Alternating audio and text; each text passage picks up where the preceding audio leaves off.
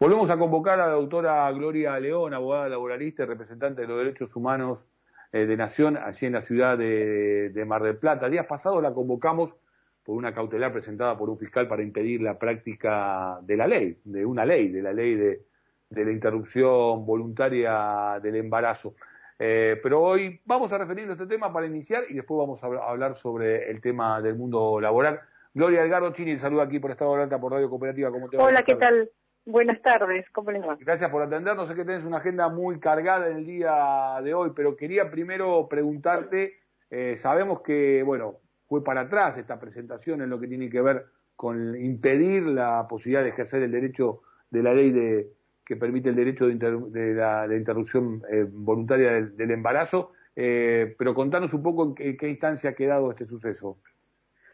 Bueno, el, el tema es que eh, ya la, la Cámara resolvió, bueno, fue apelado y la Cámara no hizo, no hizo lugar a, no solo no hizo lugar a, al, al o sea, hizo lugar a la apelación, rechazó la, la medida cautelar presentada y, y con una bastante severa advertencia hacia el juez por, por la mala interpretación hecha sobre, sobre la, la ley y, y la fundamentación que había tenido así que quedó quedó desarticulado. Está bien, pueden apelar y podrán ir a, este, a la corte en queja, se supone que, bueno, pero eh, por el momento no, no, no se ha hecho lugar, acá por lo menos en, Mar del Plata. Bien, eh, hoy se conmemora lo, así llamado la noche de las corbatas, ¿no? Porque eh, muchos de los detenidos lucían este look a partir de ejercer la, la profesión de esta manera pero esto no implicaba que no tuvieran una fuerte militancia por, por aquellos años, este, varias decenas fueron secuestrados y tenemos una de las víctimas, obviamente, en la figura de Norberto Centeno, y esto más tiene que ver también con el Día del Laboralista de la jornada de mañana. Eh, quería que compartieras con nosotros, bueno, un recordar de esta fecha histórica, Gloria. Sí, es verdad, eh, la noche de las corbatas eh, es el nombre que fue puesto inclusive por los propios perpetradores de este, de este crimen, eh, al ver tantos abogados que, iban cayendo, cayendo así literalmente, cayendo en la cueva, el, centro clandestino de, tortura de, este, y exterminio que funcionó en, la, lo que era el, antiguo radar de la base aérea de, de Mar del Plata, que se ve ahí cuando uno por la ruta llegando a Mar del Plata, pasando el aeropuerto, este, viniendo así de Buenos Aires, mano izquierda, está la base aérea. Hay un monumento que lo conmemora, como que recuerda que se fue un centro clandestino de detención. Y uh para esto parece, esta es la noche de las corbatas, porque eran, abogados. Ahora, con el, el, la, la, la FACA, la Federación Argentina de, de Colegios de Abogados, instituyó el 6 de eh, julio como el día, creo que fue en el 2014, este no recuerdo bien, el día del abogado detenido desaparecido. Hoy lo que decimos es el día de la, del abogado y la abogada detenido desaparecido, por esta cuestión de empezar a, corregir la, invisibilización de las mujeres en todos en todos los ámbitos, ¿no? Este, pero bueno, un, un detalle.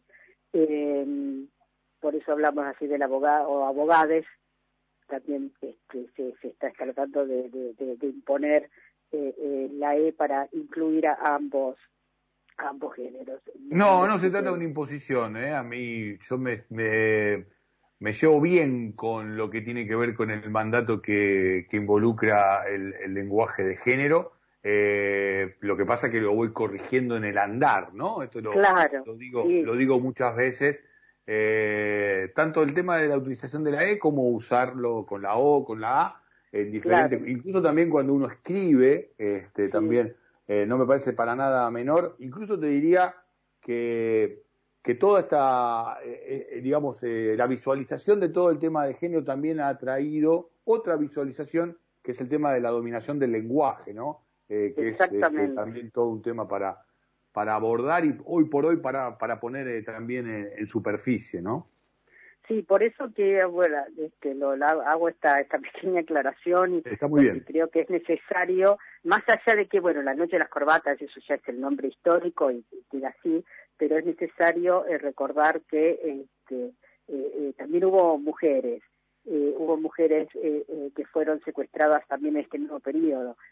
Pero bueno, llevándonos al tema de, los abogados laboralistas, por eso no fue cualquier abogado, eran abogados laboralistas y además tenían cada uno de ellos este, militancia política concreta. Eh, eh, que el periodo no es todo una sola noche, arranca el 6 de, el 6 de julio del, de 1977, entre el 6 y el 13 de julio. Pero luego se, se eh, tomamos nota, conocemos que en realidad el operativo empezó en junio, con la detención y con el secuestro. Primero aparentó ser una detención legal en la ciudad de Neuquén y, luego terminó siendo un, realmente un secuestro, una, una desaparición forzada, el 22 de julio del 77 que, este, repito, detienen o secuestran en Neuquén al, al doctor este, Jorge, eh, Jorge Candeloro y a su esposa eh, Marta García.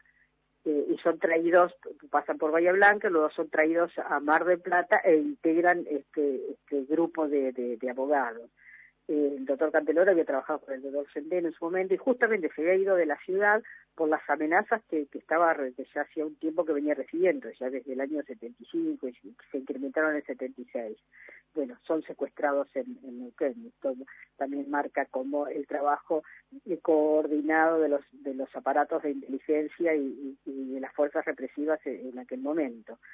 Eh, pero me, interesa señalar que, eh, que además de, de, los, de los abogados, los podemos nombrar, bueno, pues tal vez el más conocido es Norberto, el doctor Norberto Centeno, como autor de la de la ley de control de trabajo. Y justamente al, al ser una persona tan conocida nacional e internacionalmente y, un reconocido peronista, no tenía nada que ver con Montonero ni con ningún otro grupo de, menos otro cualquier otro grupo de izquierda de aquel entonces, eh, eh, la, las Fuerzas Armadas intentaron hacer aparecer como que había sido secuestrado por los montoneros y que ellos lo habían intentado liberar y en el momento de la liberación se produjo un tiroteo, entonces muere Centeno, lo cual quedó rápidamente desbaratado porque el cadáver apareció apareció eh, más o menos el 11, 10, 11 de julio de, ese mismo año en el camino, llamado Camino Viejo a Miramar y estaba destrozado. En el juicio que se hizo eh, declaró el, médico el médico forense que, que había intervenido en, en, la autopsia de,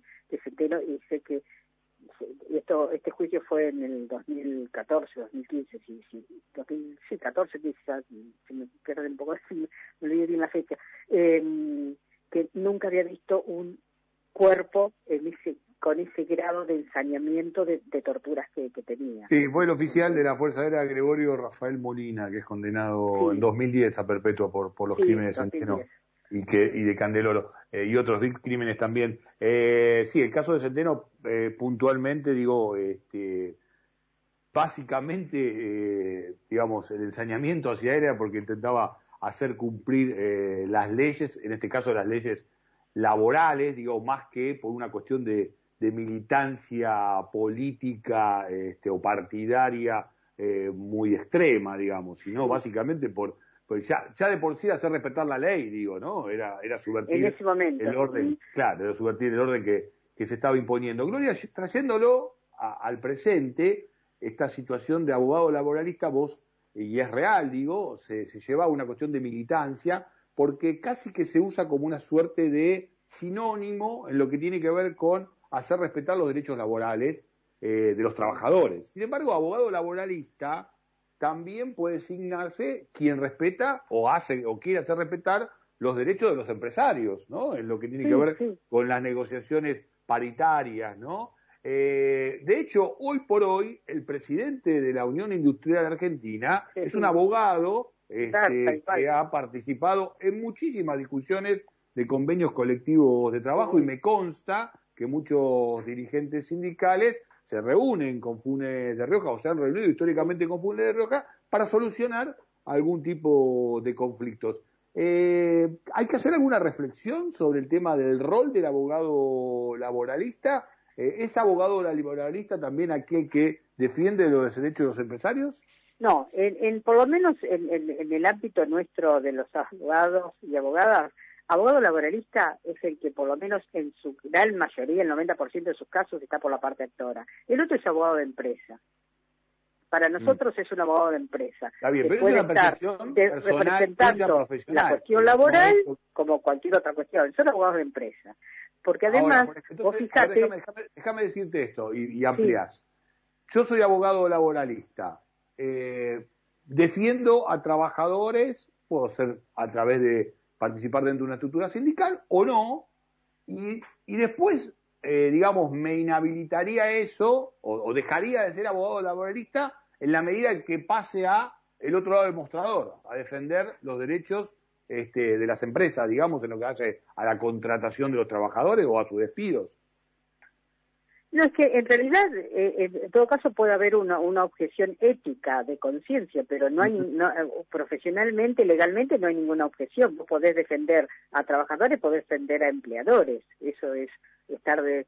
Y, y en definitiva, el hacer cumplir la ley eh, eh, eh, es- es- se supone que es la, la, la, la misión de, de los abogados. Lo que pasa es que el término laboralista está eh, eh, dirigido a quienes defienden, por lo menos mayoritariamente, los derechos de los trabajadores. Vos fíjate que el, el gobierno anterior, Macri, que hablaba de los, de los jueces laborales y, de los jueces y de los abogados, como que el fuero, el, el fuero laboral era el, el, el, el origen de todos los males del país, de todos la- los problemas económicos de las empresas no eh, se debía exclusivamente a, lo- al, y, a, y a la industria del juicio. O sea, hablaba de abogados laboralistas, que no hablaba de los abogados de empresa. Pero eh, que yo creo que hay una similitud en ese sentido en lo que pasaba hace 44 años, 45 años atrás y, y, también eh, en lo que ha lo que ha traído aparejado eh, eh, todas estas políticas neoliberales de los 90 y, lo que pasó ahora acá este este este ensayo que hubo hace el gobierno anterior y que intentan volver a volver a reproducirlo siempre se, se- siempre se pone el punto en que la, la culpa la tienen los reclamos laborales Entonces, por eso la industria eh, no prospera, por eso no hay nuevas inversiones y no se flexibiliza, que ahora con el tema de, quieren hacer el, bueno, ya lo intentó Macri, ahora hiciste la UIA, hiciste Funes de Roja, con el tema de las indemnizaciones esté tarifada, que sea una este, al, al estilo de lo que es el, lo que tiene el gremio de la construcción. El gremio de la construcción tiene ese sistema de fondos de cese laboral justamente por porque pueden trabajar en el, en el transcurso de un año, pueden trabajar en 10 obras distintas. Eh, o sea, necesariamente el tipo de, de, de trabajo que realizan y la modalidad de, de esa realización Con lo cual, con lo cual concluimos que el abogado laboralista, digamos que además de cumplir con el rol de eh, que se hagan cumplir las leyes, perdón por la repetición de las palabras, eh, paralelamente ejerce el rol de hacer eh, valer un derecho que tiene que ver con la inclusión, con la integración eh, en, en el campo laboral. Un derecho humano fundamental que abarca varios derechos humanos fundamentales más. Sí, el Papa se ha referido hace poquito justamente a eso, ¿no? Claro, porque a, a partir de tener un trabajo digno, vos tenés una un, eh, tenés asegurado eh, tu derecho a la salud, tu derecho humano a la, a la educación, tu derecho humano al esparcimiento, tu derecho humano a, a gozar de un, de un medio ambiente eh, sano, de tener una casa, eh, el derecho al hábitat, es decir, eh, no por eso es que el, el, el derecho del trabajo y lo que implica el derecho del trabajo recibe tantos ataques, porque a partir de destruir este, de, esto de, este derecho, también vos vas desprotegiendo y vas sacándole andamiaje jurídico a otros derechos que, que, que vienen aparejados. O sea, es- es- se me ocurre que también tiene que ver con eso. Y, y no fue casual en, los 70, como es que, fueran contra Centeno, porque Centeno a su vez era eh, apoderado de gremios muy poderosos. Y fíjate que por lo menos acá en Mar del Plata este, se produce la desaparición de Centeno inmediatamente, al otro día, los dos días, eh, hay gremios que asumen, por ejemplo, abogados que, estaban claramente identificados con la Concentración Nacional Universitaria. Eso Gloria- no, eh, per se no quiere decir nada, yo no, nadie los ataca, nadie los acusa de nada, pero digo, oh, casualidad. Gloria, un gusto como siempre conversar contigo, recordar la historia, aunque sea dolorosa, y también traerla al presente para que este, también aplique las enseñanzas que, que nos ha dejado. ¿eh? Que termine muy bien el día. y recordar que la noche de las corbatas también hubo mujeres víctimas, que, eh, que bueno, Mercedes Argañarás, que es la esposa de Tomás Fresneda, sigue desaparecida, estaba embarazada, sobrevivieron Marta García. también. Sí, está también desaparecida, Esther Vázquez y su esposo, este, García Mantica, y, y, Elena, Ana María de la Arena, esposa de José Verde, bueno, ellos sobrevivieron, eh, pero bueno, eh, también fueron fueron una de las víctimas de, la Noche de las Corbatas, junto con Alay, Centeno, eh, Fresneda, Richie Bossi, que es el, el Capelo Richie que sobrevivió, y, y, Bossi que también sobrevivieron. Pero bueno, entonces, eh, que termine muy bien el día, Gloria, te mandamos un beso gracias, grande. Gracias, gracias por el llamado, hasta luego. La doctora Gloria León, abogada laboralista, representante de derechos humanos de la Nación en Mar del Plata, pasó por aquí por Estado de Alta por la radio cooperativa.